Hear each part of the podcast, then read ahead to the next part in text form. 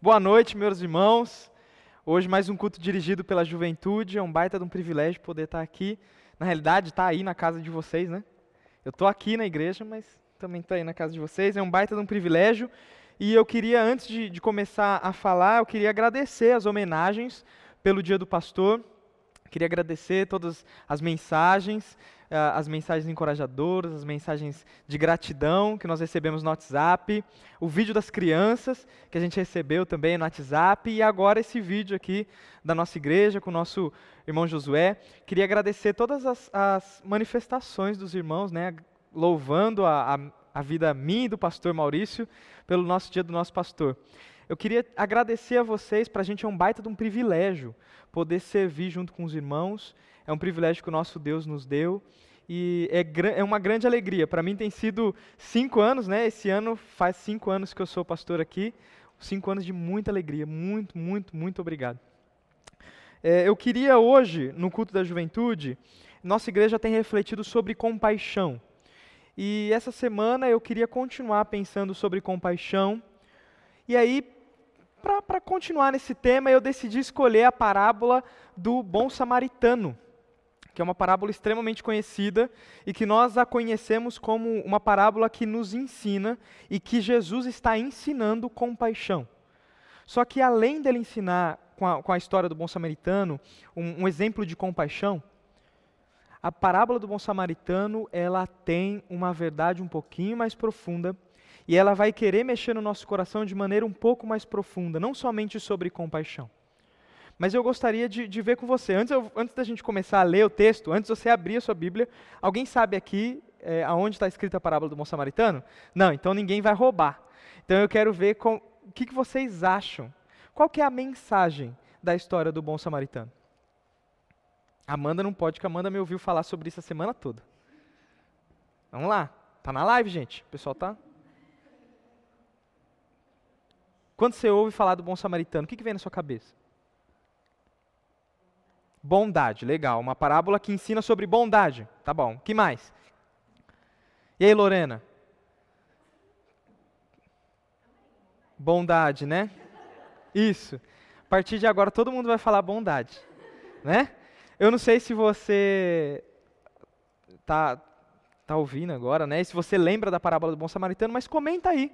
Comenta aí, o Malves depois vai ler e vai me falar o que, que você imaginou que fala a parábola do bom samaritano. Mas hoje eu queria te mostrar que a parábola do bom samaritano, além de nos ensinar um exemplo de compaixão, ela tem um propósito e uma mensagem um pouco mais profunda.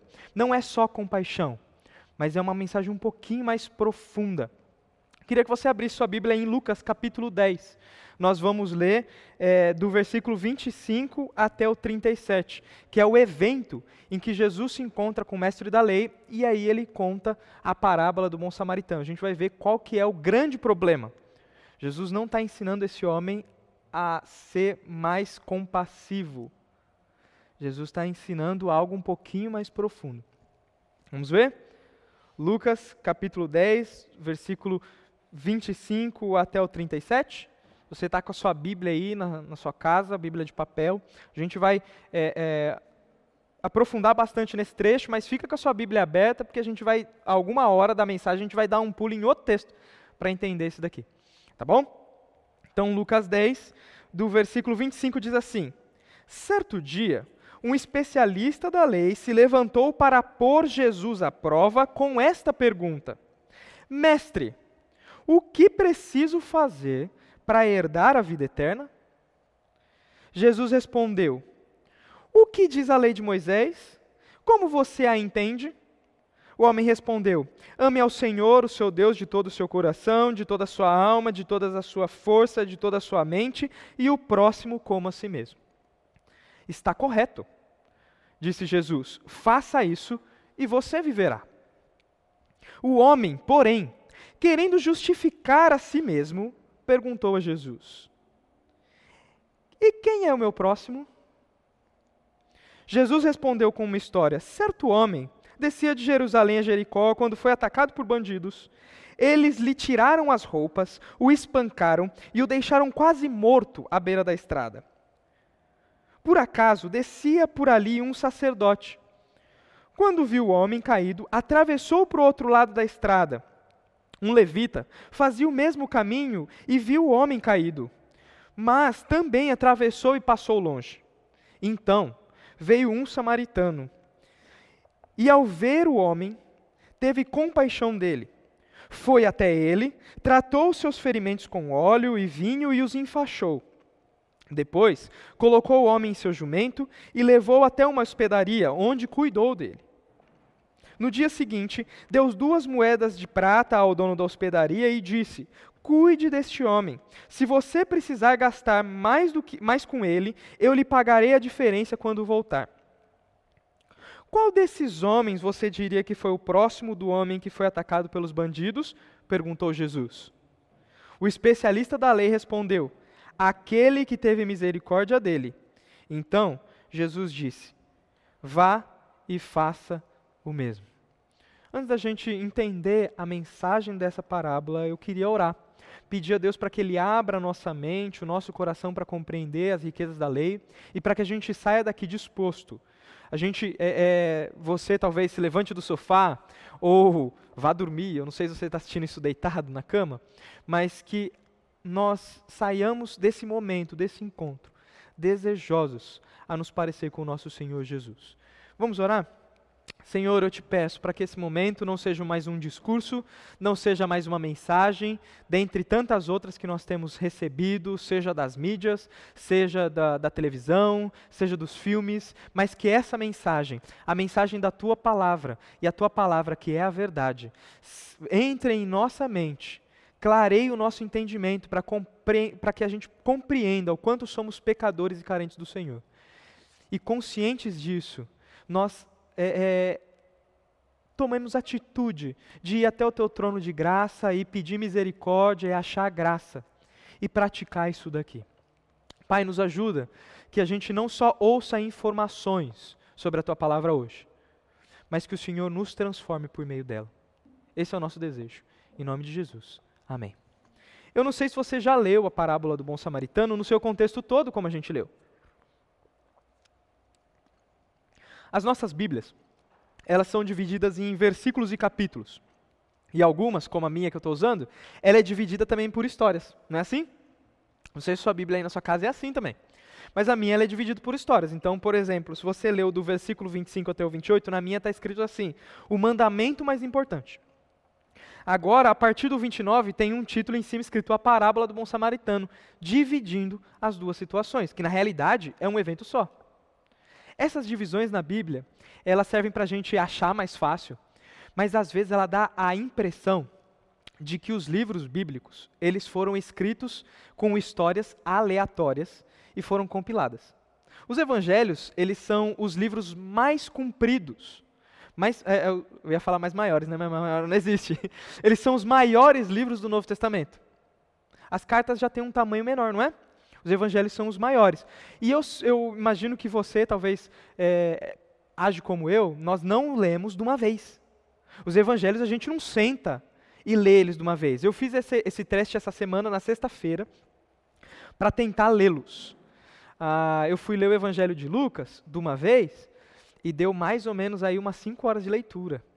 Eu comecei um pouquinho antes do almoço, li, almocei, depois continuei lendo, depois saí, fui com a Amanda no mercado. Enquanto ela estava no mercado, eu estava no, no, estacionamento lendo e aí eu terminei. Mais ou menos umas 5 horas de leitura. Eu não sei você, mas eu não é todo dia que eu tenho 5 horas para ler, assim, tranquilamente. Eu só fiz isso porque eu precisava preparar a mensagem para os irmãos. Então, talvez a gente, você como eu, lê em partes. O grande problema disso é que quando lemos em partes, nós deixamos de ver a grandeza do Evangelho. Esses livros eles não foram escritos para contar histórias sobre Jesus. Esses livros, os Evangelhos, eles, foram, eles servem para contar a trajetória de Jesus até a cruz. Todas as histórias, todas as parábolas, todas as conversas, elas direcionam para um ponto é, é fixo. É a cruz, a morte e a ressurreição. Tanto que todos os evangelhos, os quatro, Mateus, Marcos, Lucas e João, eles terminam com a morte e a ressurreição de Jesus. Logo, os evangelhos, eles são um livro que contam a morte e a ressurreição de Jesus, só com uma introdução cumprida, igual eu estou fazendo agora. Eles contam a história da morte e da ressurreição de Jesus com a introdução um pouco mais comprida. E esse trecho faz parte dessa introdução para a morte e ressurreição de Jesus. O grande perigo da gente ler é, é, as, as histórias dos evangelhos de maneira separada é a gente perder a riqueza e o propósito dessas histórias. Jesus aqui, ele não só conta uma parábola, tem um problema. E o problema que Jesus está querendo resolver é a pergunta de um mestre da lei. Só que olha só com, o, o contexto em que essa pergunta é feita. Olha só o contexto. Versículo 25. Certo dia, um especialista na lei. Que, que era um especialista na lei? Uma pessoa extremamente habilidosa no uso, no ensino e no estudo do Antigo Testamento. Essa é uma, uma, uma pessoa, um mestre da lei. Certo dia, um especialista da lei se levantou, ou seja, ele estava sentado, ele se levantou, possivelmente isso é um momento de ensino público. As pessoas elas sentavam e aí quando alguém ia fazer uma pergunta levantava. Ele se levantou para pôr Jesus à prova com essa pergunta. A pergunta desse cara é sincera? Não. Lucas já está sinalizando que esse cara está com más intenções. Ele é um especialista da lei. Ele é uma pessoa extremamente habilidosa no uso do Antigo Testamento. Qual que é o objetivo dele? Pegar Jesus no pulo. Ele queria ver, ele falou assim: Eu vou fazer uma pergunta, e dependendo do que ele falar, eu já consigo acusar ele, mostrar que ele não sabe nada de Bíblia, que ele não sabe nada de Antigo Testamento e que ele está falando asneira. Esse era o intuito desse cara. A vontade dele já era ruim. Só que a pergunta que ele faz é pior que a vontade. Olha só a pergunta que ele faz: Mestre, o que preciso fazer para herdar a vida eterna? Essa pergunta Olha, eu estou com muita vontade de falar uma palavra bem feia. Eu vou falar, essa pergunta é uma pergunta de gente burra. Porque todo mundo sabe, todo mundo sabe que você só herda alguma coisa quando o dono da grana morre. Não é assim? Alguém já viu receber herança sendo que o dono do dinheiro está vivo? Não existe isso.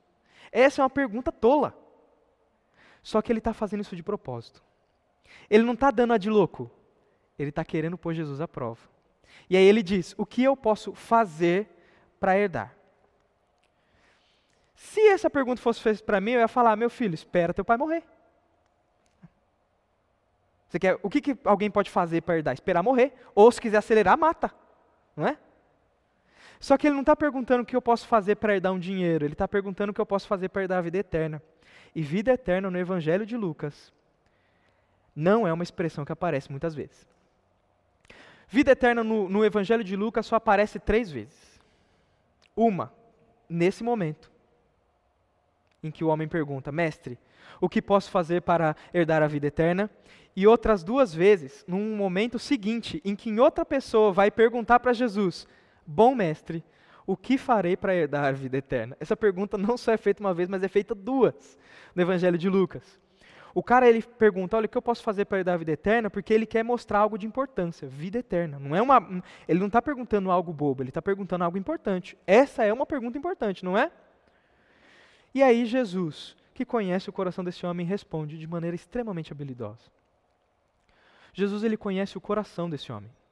O coração desse que, que se orgulha por ser conhecedor da lei de Moisés, por ser habilidoso no uso da lei de Moisés. E Jesus toca na ferida. Jesus olha para aquele homem e diz: O que diz a lei? Como você é a lei? A resposta de Jesus é fantástica. Porque o homem vem com uma dúvida para prová-lo e Jesus inverte a prova. Agora, se o homem responder errado, quem está em maus lençóis é ele. E olha que interessante, Jesus pergunta, não faz uma pergunta só, o que diz a lei de Moisés? Jesus faz duas perguntas. Jesus pergunta o que diz a lei de Moisés e como você a entende. Como você a interpreta. Como você a lê. Ele faz essa pergunta: o que diz a lei de Moisés e como você a lê. O homem rapidamente responde: a lei diz: Ame o Senhor teu Deus de todo o teu coração, de toda a tua alma, de toda a tua força e de toda a tua mente, e o teu próximo como a ti mesmo.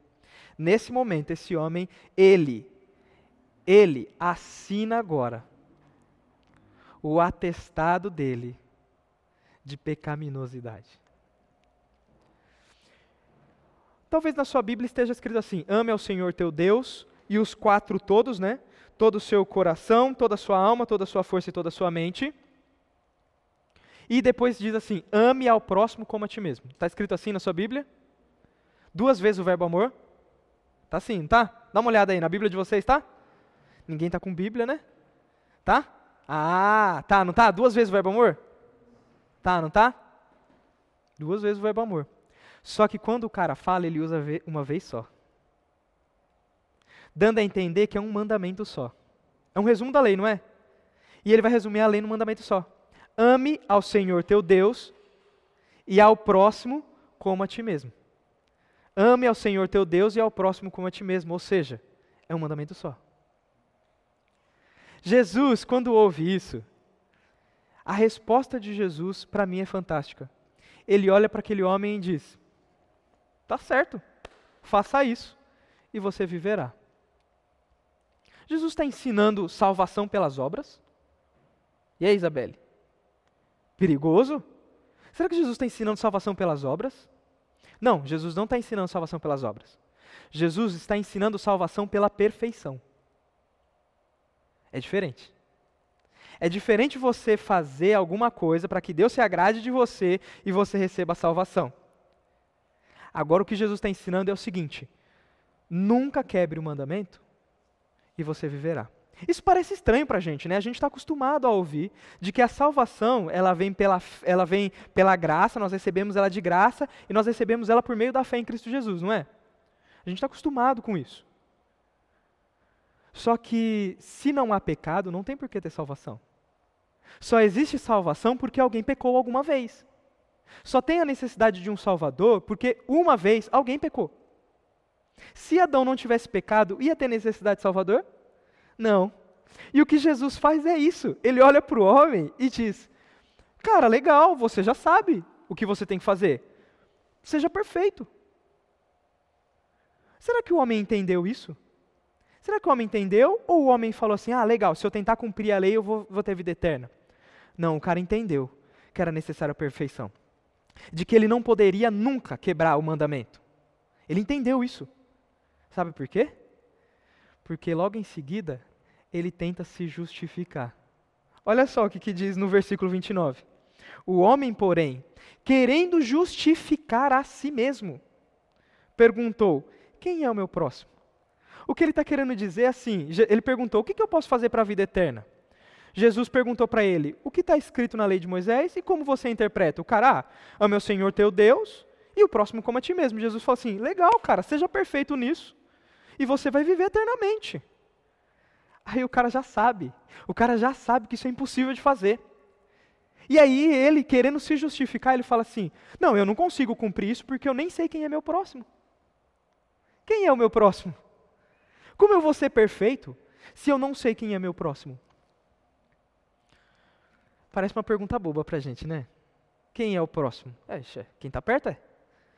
Para a gente parece ser simples isso, não parece? Só que esse, é um homem, esse homem é um mestre da lei. E ame ao Senhor teu Deus de todo o teu coração, de toda a tua força, de toda a tua alma e de todo o teu entendimento, é um versículo da lei é Deuteronômio, capítulo 6, versículo 5. E ame ao teu próximo como a ti mesmo, também é um versículo da lei. Levítico, capítulo 19, versículo 18. E eu quero que você leia junto comigo esse versículo para a gente entender o porquê que esse cara está com essa dúvida. Abre aí Levítico 19, versículo 18. Levítico 19, versículo 18. É onde está escrito: ame o teu próximo como a ti mesmo. É daí que ele tirou, ele não tirou da cabeça dele. Isso aqui está escrito na Bíblia. Levítico 19, 18. Olha só o que está escrito ali, ó. Olha só.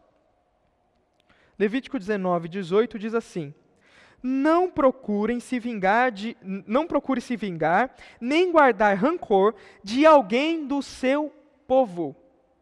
Mas cada um ame ao seu próximo como a si mesmo. Eu sou o Senhor. O que esse cara está querendo dizer porque ele, o, o motivo pelo qual ele não sabe quem é o próximo é porque na época de Jesus tinha uma discussão sobre quem deveria ser considerado o próximo. Para algumas pessoas fanáticas em questão de religião, o próximo só podia ser alguém que fosse israelita. Porque está escrito aqui: Não procurem se vingar nem guardar rancor de alguém do seu próprio povo, ou seja, um israelita. Mas ame o próximo, que próximo é esse? O próximo israelita como a ti mesmo. Por isso que esse cara está com dúvida. Mas não é só por causa disso. Para ter um debate tem que ter duas opções, não é? A primeira é que o próximo era um israelita, e a outra é que o próximo também podia é, é, abranger mais gente. Por quê? No mesmo capítulo tem um outro versículo com o mesmo mandamento. Vai um pouquinho para frente, Levítico 19, versículo 33 e 34. Olha só o que está escrito. Não se aproveitem dos estrangeiros que vivem entre vocês na terra.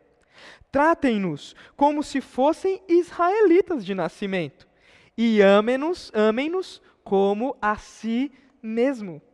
Lembrem-se que vocês eram estrangeiros quando moravam na terra do Egito. Eu sou o seu Deus. E agora, quem que eu tenho que amar? Quem que é esse próximo? É um israelita ou é um estrangeiro que mora perto de mim? Um estrangeiro que está perto de mim. Quem que é o meu próximo? Esse cara, ele poderia ter feito essa pergunta sinceramente a, a, a Levítico abre a porta para as duas opções. Ele podia fazer essa pergunta sinceramente, mas ele não faz com sinceridade. Ele faz tentando justificar suas ações. Basicamente, o que ele está falando é: eu não consigo cumprir a lei de Deus porque Deus não é claro em sua lei. Eu não consigo cumprir a lei de Deus porque a lei não é clara. O cara, cara é safado. Ele é safado. Ele é malandro. E aí ele pergunta a Jesus: quem é o meu próximo? Jesus é muito sábio, muito habilidoso. Ele conhece as intenções. E aí ele vai dar a parábola. Ele vai falar a parábola do bom samaritano. Olha como é que para... começa a parábola do bom samaritano. Volta lá em Lucas 10, tá? Volta lá. Olha só como é que começa a parábola do bom samaritano. Qual que é a dúvida do cara agora? A dúvida principal do cara é como é que eu, o que, eu posso fazer para herdar a vida eterna? Jesus respondeu: seja perfeito. O cara falou: eu não consigo ser perfeito. É impossível ser perfeito. Eu nem sei quem é meu próximo. Quem que é o meu próximo? E aí agora Jesus vai responder essa pergunta com a parábola. Olha só como é que começa a parábola. Certo homem. Peraí certo homem? Ele é judeu ou ele é um estrangeiro? Não sei. Jesus começa, certo homem, ele é judeu ou ele é estrangeiro? Não sabemos. A gente não sabe se ele é judeu ou se ele é estrangeiro. Nós só sabemos aquilo que Jesus diz. Jesus diz: certo homem descia de Jerusalém a Jericó. Respondeu: quem é meu próximo? Ainda não. A gente não sabe se o próximo tem que ser israelita ou tem que ser estrangeiro. A gente não sabe. Porque é só um certo homem. Como é que a gente faz para identificar uma pessoa? Pela roupa. Naquela época, em Levítico 19, um outro versículo diz, dois versículos abaixo do ame ao próximo como a ti mesmo, diz: os israelitas deverão ser diferentes na sua vestimenta. Eles não devem usar roupas de dois tecidos diferentes. Jesus está lendo para o cara a lei, sem o cara perceber. Quem é o meu próximo? Quem é o próximo? Aí Jesus vai pular dois versículos em Levítico 19 que fala: não use roupa de dois tecidos diferentes. Então, beleza. Quando Jesus apresentar o tipo de roupa, a gente sabe quem é esse cara. Certo homem descia de Jerusalém a Jericó e foi surpreendido por ladrões. Ele foi atacado por bandidos. O que, que os bandidos tiraram? Os bandidos lhes tiraram as roupas. Não tem como saber se o cara é um judeu ou se o cara é um estrangeiro. Por quê? Primeiro, Jesus não falou. E segundo, agora o cara está sem roupa. Como eu vou saber a nacionalidade desse cara? Mas é pior. Ele fala assim: que os bandidos tiraram as roupas, espancaram ele e deixaram ele jogado na, na vala, semi-morto. Grava isso daqui, isso aqui é extremamente importante essa parábola. Ele foi deixado à beira da estrada, com, quase morto, semi-morto. Isso é extremamente importante. Por que é extremamente importante? Porque nessa rua que o cara descia, estava descendo um sacerdote. Um sacerdote, alguém consagrado para o serviço ao Senhor. Alguém consagrado para o serviço ao Senhor. E quando esse sacerdote olha para esse homem, que está jogado no chão, sem roupa, e parece que está morto, ele olha, ele vai para o outro lado da rua e vai embora. E aí vem um levita. O levita, ele é o auxiliar do sacerdote, é o estagiário do sacerdote, é o levita. Não, estou brincando. Ele era o auxiliar do sacerdote. O sacerdote era o cara que ficava ali no templo, fazia, prestava é, o serviço do culto, os sacrifícios, os pães, as coisas. E o levita era o cara que ajudava ele. Ele não tinha essa tarefa de mexer com o culto. Ah, então, por exemplo, o pessoal que fala que levita é o que canta, não, levita não. É, fazia pantomima, não, não, tem nenhum lugar da Bíblia que você vê os levitas, né, fazendo, ensaiando para fazer pantomima, dança na igreja, não, tinha isso não. Os levitas, eles eram os auxiliares. E aí os levitas, eles vêm, o homem também caído, e eles passam direto. Por que será que esses homens de Deus não ajudam essa pessoa? É um problema de falta de compaixão? Talvez. Mas tem um problema maior no coração desses caras. Você tem que lembrar que essa parábola não está sendo contada para mim e para você. Essa parábola está sendo contada para um homem que é mestre na lei. Um homem que é habilidoso no Antigo Testamento, que conhece o Antigo Testamento na cabeça dele, sabe recitar de cor. E esse homem está querendo provar Jesus, está testando Jesus, está querendo derrubar Jesus. Só que agora Jesus vai inverter o jogo. Você sabe por que, que o sacerdote e o levita, eles não ajudaram? Principalmente o sacerdote, sabe por que, que ele não ajudou esse homem? não foi só por falta de compaixão. Foi por falta de compaixão também. Mas é porque a gente leu que amarás o teu próximo como a ti mesmo, está em Levítico 19. Levítico 21. Levítico 21 diz assim: Os sacerdotes consagrados ao Senhor para dirigirem o culto não deverão tocar em cadáver em espécie nenhuma. Não deverão se contaminar tocando um cadáver em espécie nenhuma, a não ser que seja um parente próximo, e aí ele explica quem são os parentes próximos: esposa, filhos e pais. Tirando esses, não deve tocar. E os parentes da esposa? Não. Cunhado? Hum, sem chance. Sogra? Piorou. Não pode tocar na sogra. É só nos pais dele, na esposa e nos filhos. Se eles morrerem, ele só pode tocar nesses. E quando tocar, ainda se torna cerimonialmente impuro. Agora imagine esse sacerdote descendo a rua, ele olha e vê um homem que está quase morto. Ele olha e não sabe se o cara está morto ou não. Ele não sabe. E ele não sabe se é um judeu ou se é um gentil. Ele não sabe se é um judeu ou se é um estrangeiro, porque está sem roupa. Agora o cara ele tem um conflito. Que mandamento eu vou obedecer? Jesus está fazendo isso de propósito. Porque no mesmo trecho, no mesmo capítulo que diz amarás o próximo como a ti mesmo, eu quero que você abra lá em Levítico 19 de novo. Abre lá. Levítico 19, 19. Levítico 19, 18, né, que é o finalzinho, diz assim: Mas cada um ame o seu próximo como a si mesmo. Dois versículos antes. Dois versículos antes. Olha o mandamento que o Senhor dá. Versículo 16: Não vivam como difamadores no meio do povo. Não fiquem de braços cruzados quando a vida do seu próximo correr perigo. Eu sou o Senhor. Dois versículos antes de amarás o teu próximo como a ti mesmo, tem o um mandamento: não fique de braços cruzados. Se a vida do seu próximo correr perigo. O sacerdote agora está no embate. Que mandamento eu vou obedecer? O mandamento de não tocar num cadáver que não seja meu parente próximo, ou no mandamento de não negligenciar o socorro para o meu irmão. O que, que eu vou fazer? Eu vou deixar de prestar socorro? Ou eu vou me desqualificar como sacerdote? É uma dúvida complicada. Não é uma dúvida complicada? Mas você diz: ah, mas o cara está quase morto. O cara está quase morto, mas como é que o sacerdote vai saber se ele está morto ou não? Ele tem que pôr a mão. E se o cara tivesse morto? Não, mas tudo bem, o cara não está morto, então tá bom, o sacerdote pega e coloca no jumento. E se o cara morre no caminho? Como ele tira do jumento? Ele não pode tocar. Se ele toca no morto, ele quebra. Se ele toca na pessoa para ver se ele está vivo e o cara está morto, ele quebra um mandamento. Se ele não socorre, ele quebra outro. O que, que ele vai fazer? Qual mandamento é mais importante?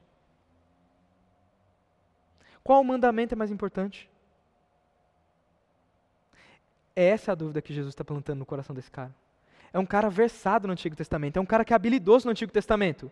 Nesse momento, eu imagino que esse cara está ouvindo: ah, certo homem descia de Jerusalém para Jericó, tranquilo, tranquilo. Ó, os assaltantes bateram nele. Aí o cara deve ter até pensado: ah, bem feito, saiu de Jerusalém, a cidade boa, para ir para Jericó, a cidade ruim. Bem feito, tem que apanhar mesmo, bem feito.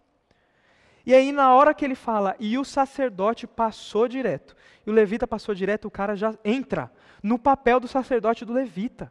Porque ele fala assim: hum, é uma dúvida. Qual mandamento eu vou ter que obedecer? O mandamento de prestar socorro, mas aí eu me desqualifico como sacerdote, como levita, porque eu vou me tornar impuro?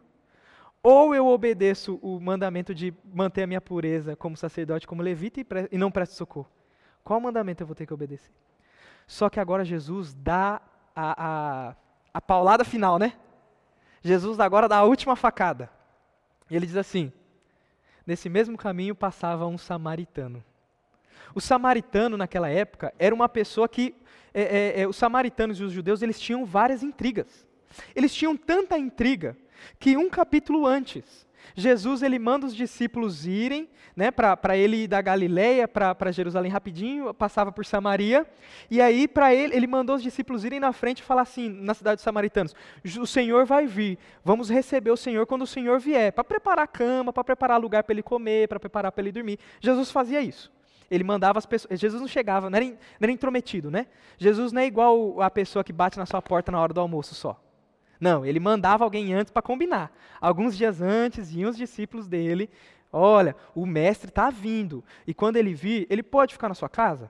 Aí a pessoa recebia. Isso está em eh, Lucas, capítulo uh, ah, 9. Ele fala assim: os, ele mandou os discípulos irem preparar o lugar na cidade dos samaritanos. Sabe o que os samaritanos fizeram? Não, Jesus não vai ficar nesse povoado porque a gente sabe que ele está indo para Jerusalém. Eles tinham tanta intriga com judeu que eles não deixaram o mestre ficar na casa deles, porque ele sabia que o caminho que Jesus estava traçando ia chegar em Jerusalém. Olha a treta. Do lado dos judeus, os judeus olhavam para os samaritanos e consideravam os samaritanos como hereges, pessoas que ensinavam a lei de Deus de maneira errada. Eram pessoas que não sabiam nada da palavra de Deus, eram pessoas que eram, eram, eram é, eles nem eram para eles, para os judeus, né? Eles nem eram israelitas de verdade, eram misturados. Eles não tinham valor. Na história de Jesus, o sacerdote e levita ficam num problema, e quem socorre é o samaritano. Jesus dá a paulada final quando diz: E um herege socorreu aquele homem. E não só socorreu, eu não sei se você já, já socorreu pessoas. É, eu, eu já tive em situações que eu tive que socorrer gente. Que eu tive que socorrer gente e todas essas situações foram junto com meu pai. Ah, por exemplo, uma vez eu estava voltando daqui da igreja, né, indo para Atibaia, quando eu morava lá em Atibaia no seminário, o trânsito na Fernão Dias estava parado e a gente descobriu que um cara nesse trânsito parado, ele foi fazer xixi fora da pista e ele pulou a mureta, só que não tinha chão. Estava em cima de uma ponte. E o cara caiu, barranca abaixo. A gente chamou os bombeiros para socorrer e quando os bombeiros chegaram, os bombeiros desceram, né, pelo lado da ponte para buscar o cara e gritaram lá de baixo, lá de baixo. Desce mais dois! E tava só quem com carão assim, ó, nas pontes? Eu e meu pai. O bombeiro virou, desce mais dois. Desceu eu e meu pai para pegar o cara. E a gente socorreu, ajudou a socorrer aquele cara lá, mas depois que colocou na ambulância, foi embora. Eu nem sei quem é o cara, nem sei o nome dele, nem sei se ele ficou bom. Eu sei que ele caiu de uma altura legal, mas eu não sei se ele ficou bom. Eu acho que ele deve ter ficado bom porque ele estava consciente. Eu não sei. Esse samaritano não faz como eu. Esse samaritano pega o cara, coloca no próprio jumento. Ele corre o risco de talvez tocar em algum morto e se se transformar em pessoa cerimonialmente pura, os samaritanos tinham isso, porque os samaritanos eles consideravam o Pentateuco, né, os primeiros cinco livros da Bíblia. Eles eram fervorosos em seguir o Pentateuco, eles eram assim tanto quanto os judeus. Ele não está nem aí, ele pega o cara, se o cara está morto, não estou nem aí, ele leva, ele trata as feridas com azeite e com vinho, ele cuida das feridas do cara. Ele não leva no hospital e deixa lá. E aí depois ele leva o cara num, num hotel, numa hospedaria, coloca esse cara para hospedar, faz check-in, e no check-in ele dá, ele paga, fala assim, olha, eu estou dando aqui duas moedas de prata. Duas moedas de prata era dinheiro bastante para o cara ficar alguns dias. Uma moeda de prata equivaleria o salário um, do trabalhador de um dia. Para hospedagem, isso valia mais tempo. Ele dá duas moedas de prata e diz: se precisar, na volta eu pago o resto. Mas cuida desse cara. Na certeza de que na volta ele passaria por lá. Porque ele deixou claro: na volta, se faltar dinheiro, eu pago o resto. Jesus mostra ele, ele, ele mostra nessa história a humilhação dos sacerdotes e dos, dos levitas. Por quê? Porque eles não tinham compaixão? Não, não é porque eles não tinham compaixão. É porque na briga de qual mandamento eu vou optar, qual mandamento eu vou quebrar e qual mandamento eu vou eu vou seguir, eles pensaram só em si mesmo. E esse mestre da lei que perguntou isso para Jesus não é diferente. Qual foi a pergunta dele para Jesus, antes de Jesus começar a parábola? Quem é o meu próximo? Você sabe que uma pessoa é egoísta pelos pronomes que ela usa. Se a pessoa só fala meu, minha, eu, nós, é egoísta.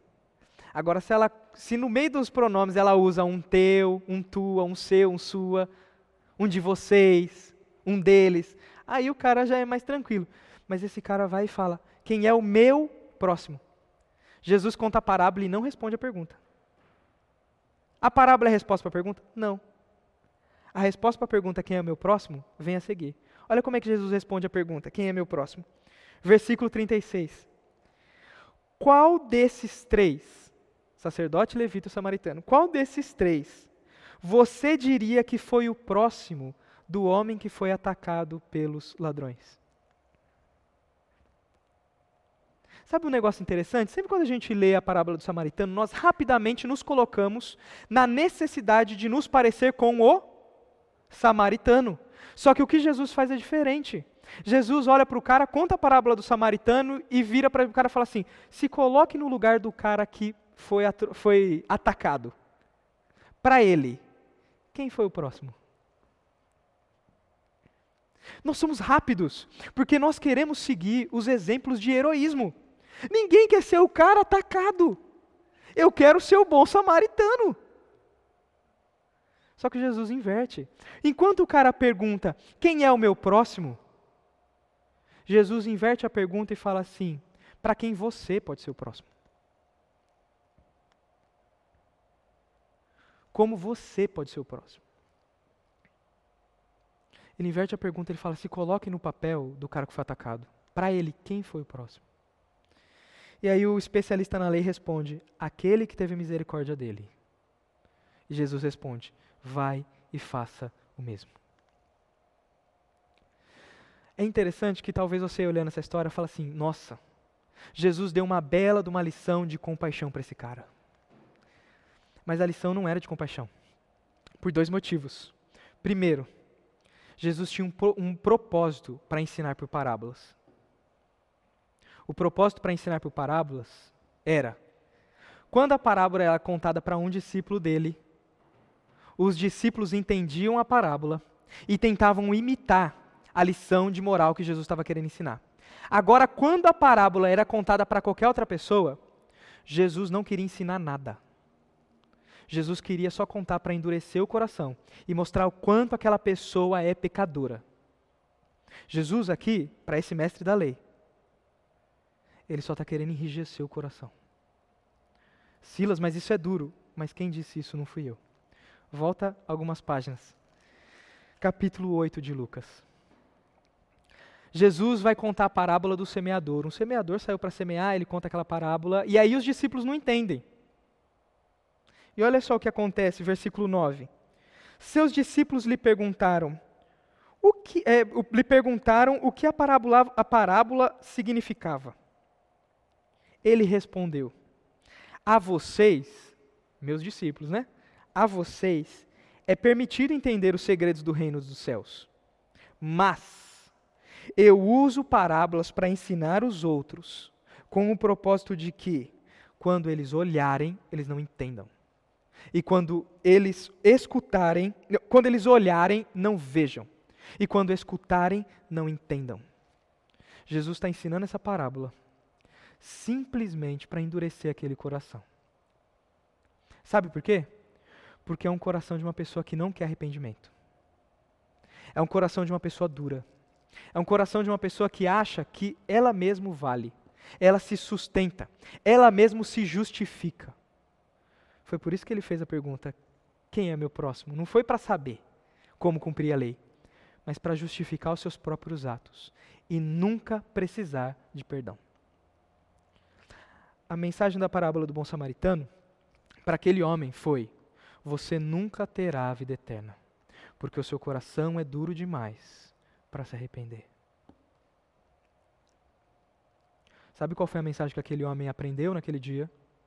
Jamais terei a vida eterna, porque sou incapaz de ser perfeito. Será que você e eu, ouvindo essa história, você pensaria: o que você faria depois de ouvir essa história? Com certeza não é, devo imitar o bom samaritano. Com certeza não é. Essa não é a vontade de Jesus, depois que ele conta essa história para o cara. Ah, imite o samaritano. Mesmo que ele diz, então vá, faça o mesmo. Não é essa. Jesus está dando uma oportunidade para o cara falar assim: sim, eu sou pecador. Eu não consigo obedecer o segundo mandamento. Amarás o Senhor teu Deus de todo. É, eu não consigo obedecer o segundo mandamento, né? Amarás o teu próximo como a ti mesmo, porque eu nem sabia quem era o próximo. Agora eu entendo que o próximo é qualquer pessoa que precisa de mim. Mas eu não cumpri até agora, logo eu não sou perfeito e eu não tenho como ter vida eterna, porque eu não consigo obedecer a lei. E se eu não amo o próximo, eu não amo a Deus, porque foi Deus quem mandou. E se Deus mandou e eu não obedeci, eu também não amo Ele de todo o meu coração, de toda a minha força, de toda a minha alma de todo o meu entendimento. Senhor, por favor, tem misericórdia de mim. Eu sou pecador, eu não sei o que fazer. Me ensina agora. Não o que eu devo fazer para herdar a vida eterna, mas como eu consigo a vida eterna de graça. Porque eu não consigo pagar. Essa seria a atitude certa daquele homem. Mas essa não é a atitude certa daquele homem. Não é, o Lucas não relata o que acontece depois. Mas a gente vê, mais para frente, que a galera desse cara, os mestres da lei, continuam com esse coração duro para, os, para o próximo. A mensagem que Jesus está querendo ensinar é que é impossível, é impossível você ter vida eterna por obediência à lei. E que você tem que ler a lei de maneira diferente. Lembra que eu falei que Jesus fez duas perguntas? O que está escrito na lei e como você interpreta? O que está escrito o cara respondeu. Mas como a lei tem que ser interpretada, o cara não respondeu. Jesus responde como a lei tem que ser interpretada por meio da parábola. Quando estou num conflito entre quebrar um mandamento, como é que eu interpreto a lei? Com compaixão. Mas eu tenho dois mandamentos. Se eu obedecer um, eu quebro o outro. Se eu quebrar um, eu, se eu obedecer um, eu quebro o outro. O que, que eu faço? A lei não foi dada para salvar. Nunca foi. A lei é uma expressão de compaixão. A lei de Deus, eu quero que vocês gravem isso no coração de vocês. Quando vocês lerem o Antigo Testamento, ou quando vocês lerem qualquer porção das Escrituras que falam sobre a lei de Deus, eu quero que vocês lembrem disso. Nunca se esqueçam. A lei nunca salvou ninguém, porque ninguém é capaz de obedecê-la perfeitamente. A lei nunca salvou. E nunca salvará ninguém. Então, como nós devemos ler a lei? Como um livro de regras faça isso, faça isso, faça isso, faça isso. Não. Nós olhamos para a lei de, lei de Deus com uma expressão de compaixão. Deus nos deu uma lei para que nós não vivêssemos entregues ao nosso pecado por compaixão a nós. E essa lei, ela demonstra a perfeição de alguém que cumpriria Jesus Cristo.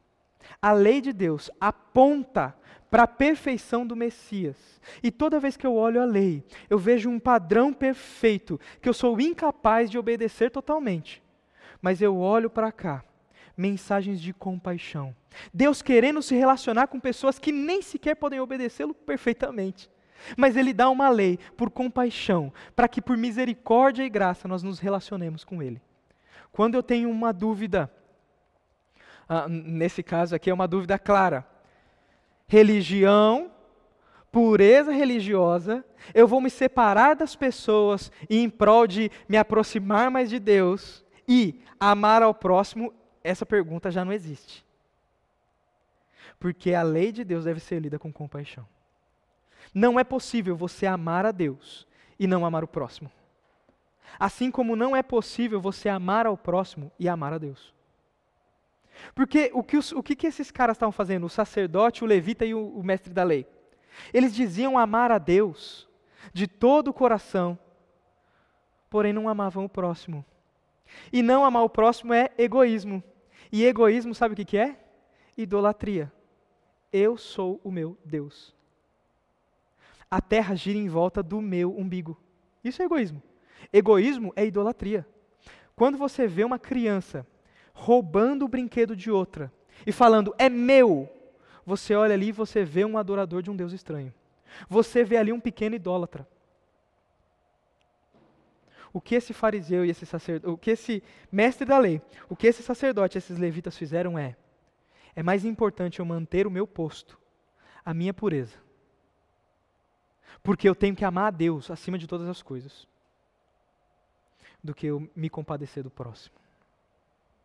Egoísmo é idolatria. Agora tem um outro extremo, que é um extremo muito perigoso nos nossos dias. É um extremo que nós estamos sensibilizados. Nós olhamos para o mundo e o mundo está sensibilizado, não é? Pessoas morrendo. Gente, vocês não sabem como me corta o coração.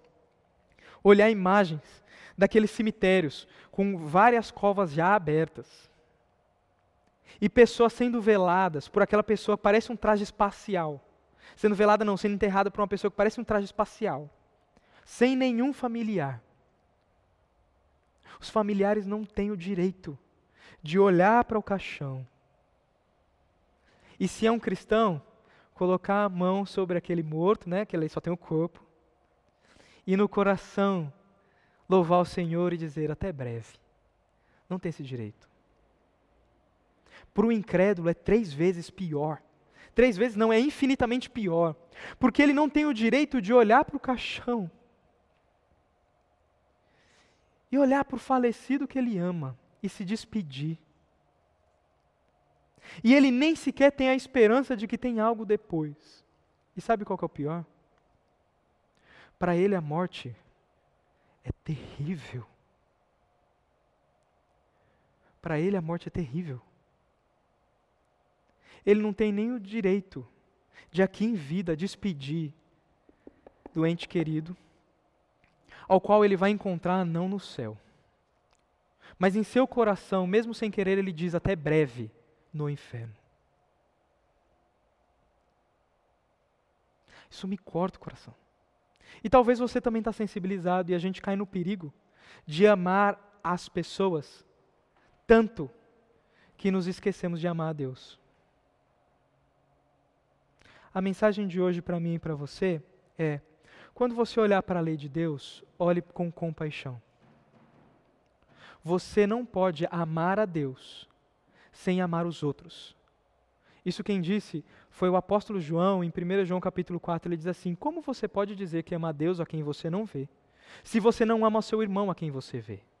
Você é mentiroso. Você não pode.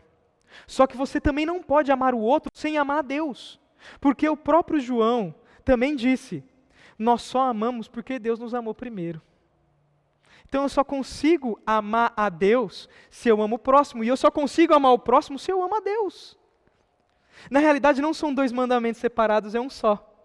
Exatamente como o mestre da lei fez: amarás o Senhor teu Deus, e ao próximo como a ti mesmo, é só um.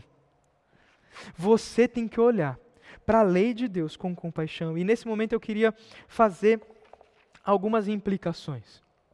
Esses fariseus, esse, esse mestre da lei essa galera que é exemplificada na, na história de Jesus como sacerdote levita, sabe o que eles faziam? Eles achavam que amar a Deus significava ter uma vida separada separada de todos os outros, separada da galera que não ama a Deus, separada da, da, da, da, das pessoas que não conhecem a lei. Só que esse não é o mandamento de Jesus. O mandamento de Jesus é espalhe o reino. Não se feche no reino.